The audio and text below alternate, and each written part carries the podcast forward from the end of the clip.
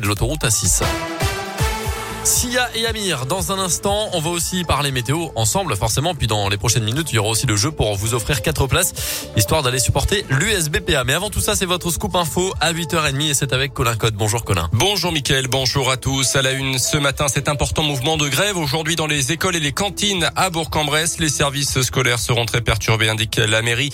L'accueil des enfants était difficile, voire carrément impossible. Ce matin, la garderie, ça sera la même chose ce soir, ainsi qu'à la restauration de midi. L'intersyndicale dénonce la dégradation des conditions de travail des agents. Toutes les informations et les détails de ce mouvement de grève sont sur radioscoop.com et l'application Radioscoop. Trois radars nouvelle génération incendiés dans la même nuit entre mercredi et jeudi à Joyeux, Saint-Vulbas et Pérouge. Les malfaiteurs en cours 50 de prison, 75 000 euros d'amende. Si l'acte a été mené par un groupe de personnes ou par un individu masqué, la sanction peut aller jusqu'à 7 ans d'emprisonnement et 100 000 euros d'amende. Un appel à témoins lancé à Bourg-en-Bresse après l'agression mercredi soir d'une gérante d'un tabac presse dans le quartier d'Even. Agression qui s'est passée vers 18 h Selon les premiers éléments, l'individu était armé d'un cutter et a menacé sa victime pour qu'elle lui remette des paquets de cigarettes et le contenu de la caisse, soit environ 400 euros. Dans le reste de l'actu, le confinement de personnes non vaccinées, comme en Autriche, n'est pas nécessaire en France. Déclaration d'Emmanuel Macron dans une interview accordée au journal La Voix du Nord. En Allemagne, les autorités ont annoncé des restrictions pour ceux qui ne souhaitent pas se faire vacciner. Chez nous, plus de 20 000 cas quotidiens recensés ces dernières 24 heures. Le chef de l'État avait annoncé début novembre que le maintien du pass sanitaire pour les plus de 65 ans serait conditionné à partir du 15 décembre à l'injection d'une dose de rappel. Une troisième dose dont pourront bénéficier les plus de 50 ans à partir de début décembre.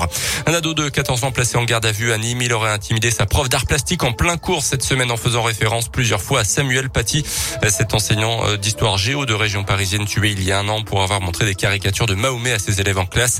Euh, convoqué devant la justice, l'adolescent est copé d'une mesure d'accompagnement éducatif.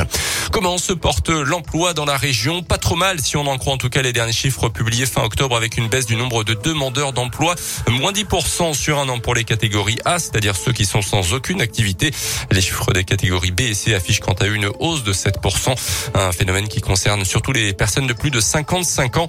À noter que le nombre de demandeurs d'emploi a retrouvé son niveau d'avant-crise sanitaire dans certains départements, notamment la Loire, l'Allier et le Cantal. Dans le même temps, Pôle emploi a observé une augmentation des demandes de formation. Les précisions de Vincent Giquet, responsable du service statistique en Auvergne-Rhône-Alpes. En 2020, on a fait beaucoup d'entrées en formation malgré la crise, puisque si on se compare par rapport à 2019, on est sur une hausse de plus de 10%. Et ce chiffre, s'explique notamment par alors un fort redémarrage après la période de confinement. On le voit sur euh, les derniers mois de l'année, là, il y a eu euh, un nombre de formations qui a été euh, très important. Des formations sur de la bureautique, de l'anglais. Voilà, il y a des formations qu'on a beaucoup retrouvées en forte hausse. C'est par exemple des formations qui sont facilement réalisables à distance, bien pratiques en période de confinement.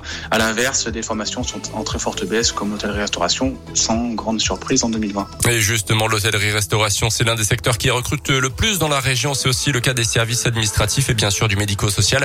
Tous ces chiffres sont désormais accessibles sur un nouvel outil, l'Observatoire de l'emploi, qui permet de mieux connaître les secteurs en tension par département. On passe au sport avec euh, du foot et le FBBP qui poursuit sa course en tête euh, du championnat national avec une nouvelle victoire hier soir. 3 buts 1 sur le terrain de Verchères face à Chambly. Les concurrents à la montée en Ligue de Joux ce soir, désormais place à la Coupe de France euh, pour Bourg. Ça sera contre Jura Sud la semaine prochaine. Et puis en rugby, à noter le joli coup d'Oyonnax hier soir en championnat contre l'Aviron Bayonnais, lui aussi candidat à la montée cette saison. Victoire des hommes de jeu à de 31 à 20. L'USB joue contre Béziers ce soir à Verchères.